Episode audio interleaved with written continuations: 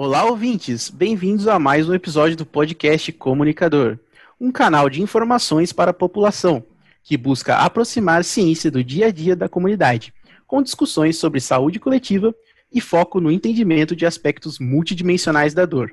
Eu sou o apresentador Vitor Reis e hoje aqui comigo estão os meus três colegas estudantes de fisioterapia. Thomas Van Caspel, tudo bom, Thomas? Tudo já, Vitor, como vai? A Gabriela, tudo bom, Gabriela? Oi, tudo bem?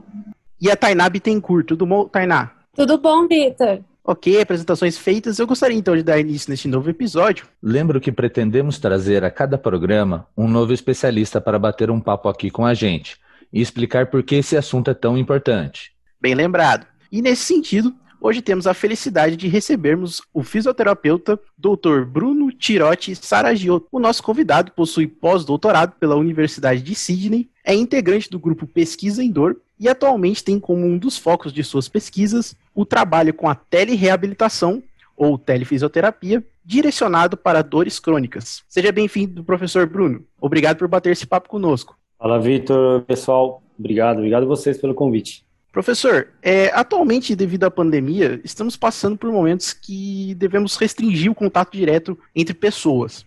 No entanto, os cuidados relativos ao tratamento de pessoas com dor não podem parar. Sabemos que para manter o atendimento dessas pessoas e de outros casos que necessitam de fisioterapia, foi regularizado o uso de telereabilitação. Professor, você faz parte de um projeto que visa estudar o uso da telereabilitação. Poderia explicar para a gente, primeiramente, o que é a telereabilitação e como é desenvolvida a sua pesquisa? Sim. Bom, a telereabilitação ela é uma definição mais ampla que a gente pode dar ela é o uso da tecnologia, né, ou dos meios de telecomunicação para entrega do serviço de reabilitação, tá? seja ele, né, no caso, a gente prefere usar, falar da telereabilitação como um sinônimo, né, da telefisioterapia, então é qualquer entrega, né, de um fisioterapeuta para um meio não presencial. Uhum. Professor, e... já existe um consenso científico sobre o uso da telereabilitação, tanto em relação à aceitação como à sua eficácia? Existe, é uma área nova. A telereabilitação, de um modo geral, ela, ela é bem recente, é, mas tem muita coisa. Então, ela tem poucos anos né, de estudo, mas com muita, né, muito volume de publicações. É, então, o que a gente tem, tem visto até agora? Os estudos mais recentes têm mostrado que a telereabilitação funciona, ou seja, ela é melhor do que nada, ela é melhor do que algo mínimo, ela, e ela se iguala ao presencial nos estudos que compararam as duas modalidades. O que não era nem esperado que a telereabilitação fosse melhor que o presencial. Né? Então, ela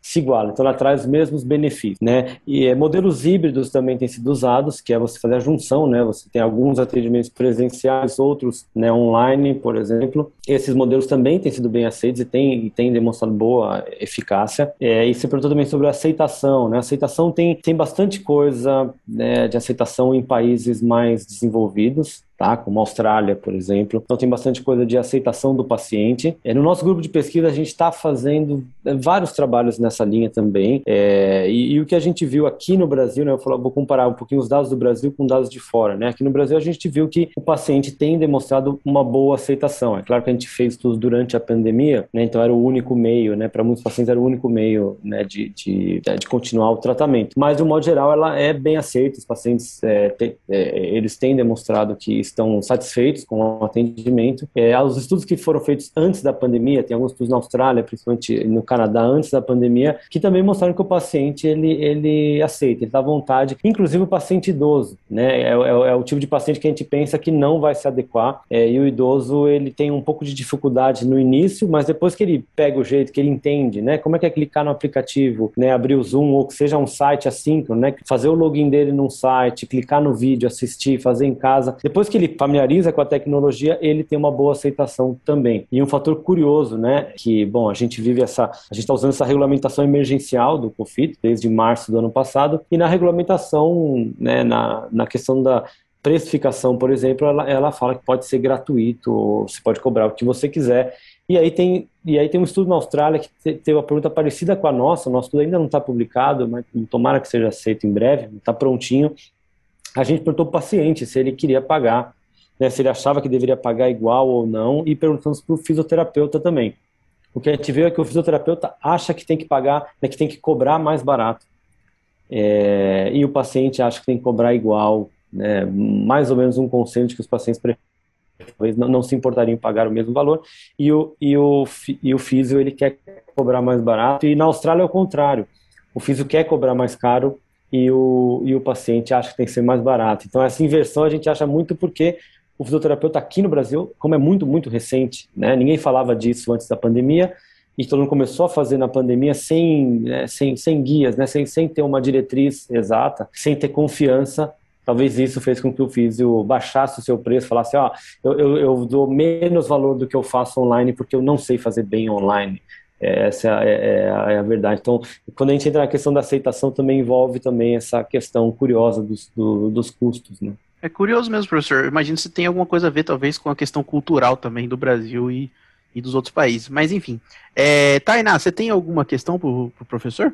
Claro. Antes mesmo do surto da Covid, a telereabilitação já era executada em algum lugar do mundo ou aqui no nosso país? Sim, boa, boa ótima pergunta. É, Bom, como eu citei alguns estudos na Austrália, né, a Austrália já estava fazendo alguma coisa nisso, já tinha uma regulamentação, se não me engano, em 2014 ou até antes, é, então já existiam, na ciência já existiam estudos nessa linha, no Canadá já tinha alguma coisa nessa linha, né, outras partes da Austrália, é, é, né, outros estados, tem grandes universidades lá, né, na, na área da fisioterapia, que são líderes. É, eu sei que na Noruega, eu acho que a Noruega foi um dos primeiros a, a regulamentar, então a Noruega eu sei que já, também já tinha alguns estudos, é, mas para todos os países a pandemia acelerou é, as opções. É, eu, eu, fui contatado por vários colegas né, de diferentes lugares do mundo é, querendo alguma dica, algum material, porque eles estavam adaptando o estudo deles, que era presencial, para virar online. Então, a pandemia aumentou muito o número de estudos online. É, na América do Sul, né, mas trazendo para a nossa realidade, eu eu vi pouca coisa. O nosso estudo que a gente está fazendo, ensaio clínico, né, a gente fez uma plataforma de telereabilitação, ela é mais assíncrona, mas tem um coaching.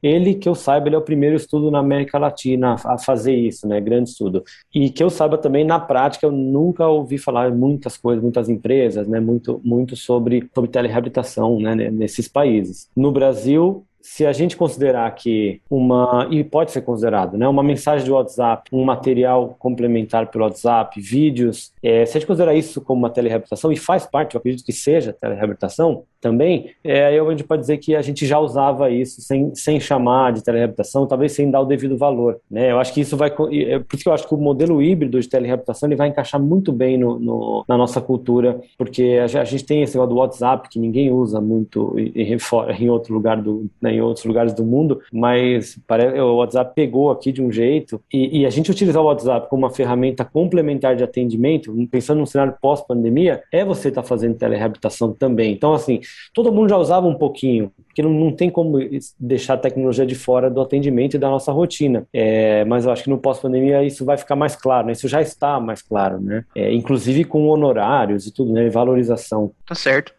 E Thomas, você tem alguma questão para o professor? É, sim, o Bruno, pensando não apenas no lado do terapeuta, né, no caso fisioterapeuta, mas também do paciente, quais os meios e as atitudes que devem ser associados com a telefisioterapia, também chamada, né, para resultados mais positivos e ainda mais pensando assim, é, se poderia estar sendo utilizado, por exemplo, pelo SUS, existiria a possibilidade? Sim, sim. Tudo, tudo, que eu faço no meu grupo de, de, pesquisa, ele é pensando em saúde pública. Né? Apesar de eu não vir de anos de serviço na saúde pública, mas eu venho de anos como bolsista. Então, é uma forma de tentar retribuir algumas coisas que investiram em mim, né? O governo investiu em mim, eu quero tentar trazer de volta. Então, faz tempo que eu foco minha pesquisa na saúde pública, né? Não só a parte de telereabilitação, eu tenho uma linha que a gente começou a construir a partir desse ano, né, a partir do ano passado, que é em equidade em saúde. Então, é uma linha que tá, a gente está avançando com alguns estudos, as primeiras publicações devem sair ainda esse ano ou ano que vem. É, então, eu estou sempre pensando em saúde pública e eu acho que a telereabilitação encaixa muito bem no SUS. Não acho que é a salvação do SUS, né? O SUS tem outros problemas, eu não, não, eu não quero entrar no mérito de discutir problemas problemas do SUS, mas a telereabilitação ela é um meio quando a gente pensa no, no maior problema, o problema mais famoso do SUS de filas de espera, de não ter né, saúde, não ter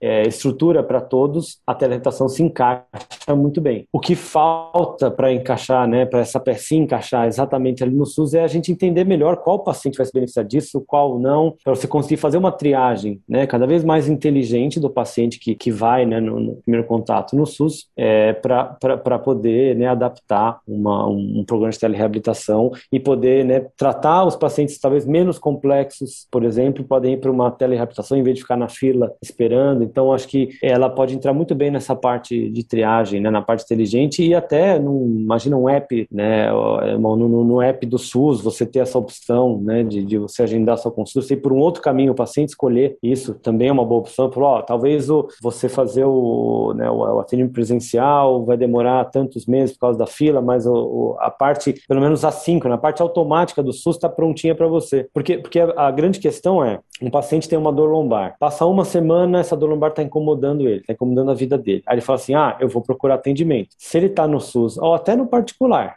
é, ele vai ainda ligar para o médico, procurar um lugar, né, no SUS ele pode ir no posto e tal, e aí ele vai lá e ele vai marcar uma consulta, geralmente com o médico. Então, só em marcar essa consulta, ele já vai perder uma semana sem tratamento. No SUS, ele vai perder talvez até meses. Aí quando ele vai no médico, o médico não vai resolver o problema dele na hora, a não ser que, que seja uma bandeira vermelha, algo realmente muito grave, uma dor contínua, que acontece em 1% dos casos, né? É, mas, em geral, o médico ele vai falar, ele vai pedir algum exame, e aí o paciente vai ter que fazer o exame e vai ter que retornar no médico. Geralmente é assim o, o, o circuitinho tradicional, né? Nisso ele vai perder mais duas semanas ou meses, né? Depois ele vai receber uma, uma encaminhamento de fisioterapia, ele fala, ah, você tem que fazer fisioterapia e tal, e aí ele vai agendar a fisioterapia, e aí são mais semanas e meses. E aí, depois, daquele dia que, ele, que, que caiu a ficha dele, que ele falou: essa dor tá me incomodando, eu vou procurar um médico. Desse dia até o dia dele começar a fazer alguma coisa, levou, se for no, no, mínimo levou um mês, se foi no particular, com você sendo muito rápido, né, para fazer o exame, para ir na consulta,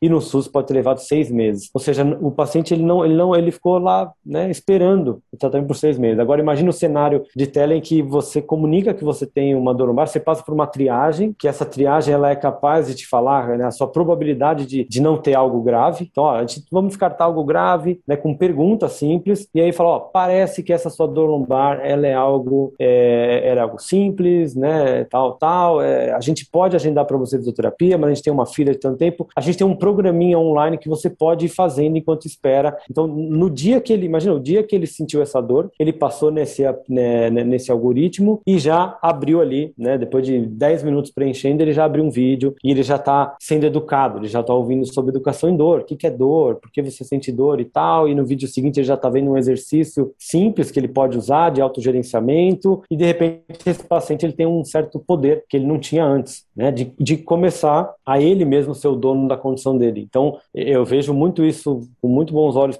para a saúde pública, porque é, é, um, é um futuro que pode dar muito certo, né, e é claro que ele pode depois agendar as suas, né, a sua fisioterapia presencial, mas só fazendo isso vai ter muito paciente que vai melhorar ali. Nesse um mês de espera que ele ficou fazendo um programinha assíncrono, que não precisou de ninguém, é um programinha automático que está lá no app. Pode ser que, sei lá, se eliminar 20% da fila, imagina, é, é, é, é muita coisa. É uma maneira de usar a tecnologia a favor aí da sociedade, né? É um jeito muito interessante de usar a tecnologia para melhorar a condição de vida dessas pessoas, né? Isso, e, e, também pensar além de, da, da telereabilitação como um atendimento pelo Zoom, pelo Mix, seja qual for a plataforma, né? Um atendimento que você, ó, oh, infelizmente eu não posso te ver presencialmente, então vamos conversar aqui pela internet, eu me viro para te ensinar uns exercícios. Não, é usar realmente, não, eu, eu faço telereabilitação, eu, eu tenho uma planilha, né? Eu, tenho um, umas perguntinhas que eu te mando, eu analiso o seu dado, e aí é começar a pensar até em ciência de dados, que tá, já está em todos os lugares, e na saúde muito, né? Já, já, já, é realidade na saúde. Então é, eu acho muito interessante isso, a gente realmente abraçar a tele como algo que está aí para ficar, a gente tem que incorporar, e ainda mais, né, pô, ainda mais o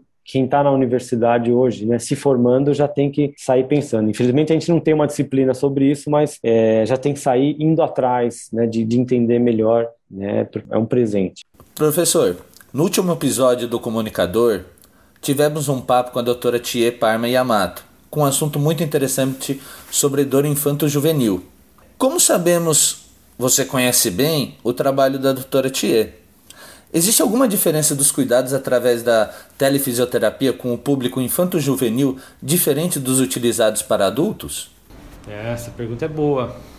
É, porque ela é difícil também, porque não, não tem, na verdade, muita coisa, né? O, o, é, o que eu sei, né? Não sou especialista aqui da, da, de dor em criança, mas o que eu sei é que a gente tende a achar que a criança, tudo que funciona no adulto vai funcionar para a criança é, e parece que não é bem assim, principalmente na parte de implementação, né, de preferências né, da, da, da criança e tal. É, eu, eu acho que a criança, principalmente o adolescente, né, eu acho que eles se dão muito bem no ambiente online, muito mais do que, né, do, do, do, do que um adulto. Tanto é que quando me perguntavam, né, quando eu dava palestra de telereabilitação, e, e, sempre vinha alguém ali e falava assim: ah, mas isso aí não, não, não vai dar certo aqui no Brasil porque a nossa cultura é diferente, nós somos latinos, a gente gosta de estar de tá junto, né? E aí eu sempre. E os estudos estão mostrando isso também, que parece que não existe essa questão cultural, não influencia. E, e aí eu sempre falava, falava, ó, o, meu aluno da graduação ali, ou, ou o, cara que está entrando, eu dou aula sempre no primeiro ano da graduação, tem 17 anos é, até antes disso, né, o, o, adolescente em geral ele está mais que preparado para isso, né? É o, o, o, adolescente ele não, é, dificilmente ele vai ter, ter, querer ter posses, né? Ter, ter, um carro, ele vai usar o Uber, ele vai usar um, um, um compartilhamento de carros, alguma coisa desse tipo, né? Tudo, tudo, que a gente faz hoje, tudo que o, que o público mais jovem faz não, não envolve você ter alguma coisa envolve você compartilhar e usar a tecnologia e na saúde não vai ser diferente você usar, né, você ter um plano de saúde inteiro que, que ele é só um app, né, ele não, não tem nada físico, você, você, só faz coisas pelo app, né, já, já existe um pouco isso, né, então eu não tenho estudos falando se o adolescente, se a criança aceita, mas eu acho que aceita bem, assim, é, é, eu, eu acho que para cuidar de saúde, eu acho que é, é uma estratégia muito boa, a tia está fazendo, eu sei que ela está fazendo alguns estudos de preferência, né? O que, que, que, o adolescente, a criança prefere? Ela prefere assíncrono, síncrono, prefere vídeo, prefere um app, prefere uma leitura? É, então acho que eu acho que é uma, uma área muito promissora também tá, no atendimento das, das crianças. Mas não, pelo que eu saiba, não tem muito estudo sobre, sobre isso. É, e a gente pode ficar até um pouco, a gente pode ficar até um pouco pessimista pela experiência de aula online, né, com, com criança e adolescente mas acho que o contexto ele é diferente. Ele é, ele é a, a, saúde é algo. É, eu, eu, eu, acho que é. Eu, eu, vejo com, com outros olhos, assim, porque, porque o que a gente mais ouve na pandemia é que não está dando certo essas aulas online com as crianças e tal. E aí a ideia, e, e o que eu acho é quanto menor a criança, mais difícil vai ser. Né? Quanto maior, mais consciência, né? mais, eu, eu acho que ele vai estar tá mais é, ligado com a tecnologia. Tá certo, professor. É, professor, o papo tá muito bom, tá muito interessante, mas infelizmente nosso tempo tá acabando. Eu gostaria de agradecer aqui a presença dos meus colegas, o Thomas, a Gabriela e a Tainá, e claro, o nosso convidado, doutor Bruno. Muito obrigado, doutor. Obrigado, Vitor. Obrigado a vocês pelo convite, adorei participar. Contem comigo aí, sempre que precisar. Se quiserem fazer um parte 2 aí, eu tô, tô à disposição. Topamos, topamos com certeza. é, eu sou Vitor Reis e esse foi o podcast Comunicador uma produção do projeto Luz, Câmara e Movimento da Pró-Reitoria de Extensão da Universidade de Taubaté, a Unital, em convênio com a Secretaria Municipal de Educação. Tchau, pessoal!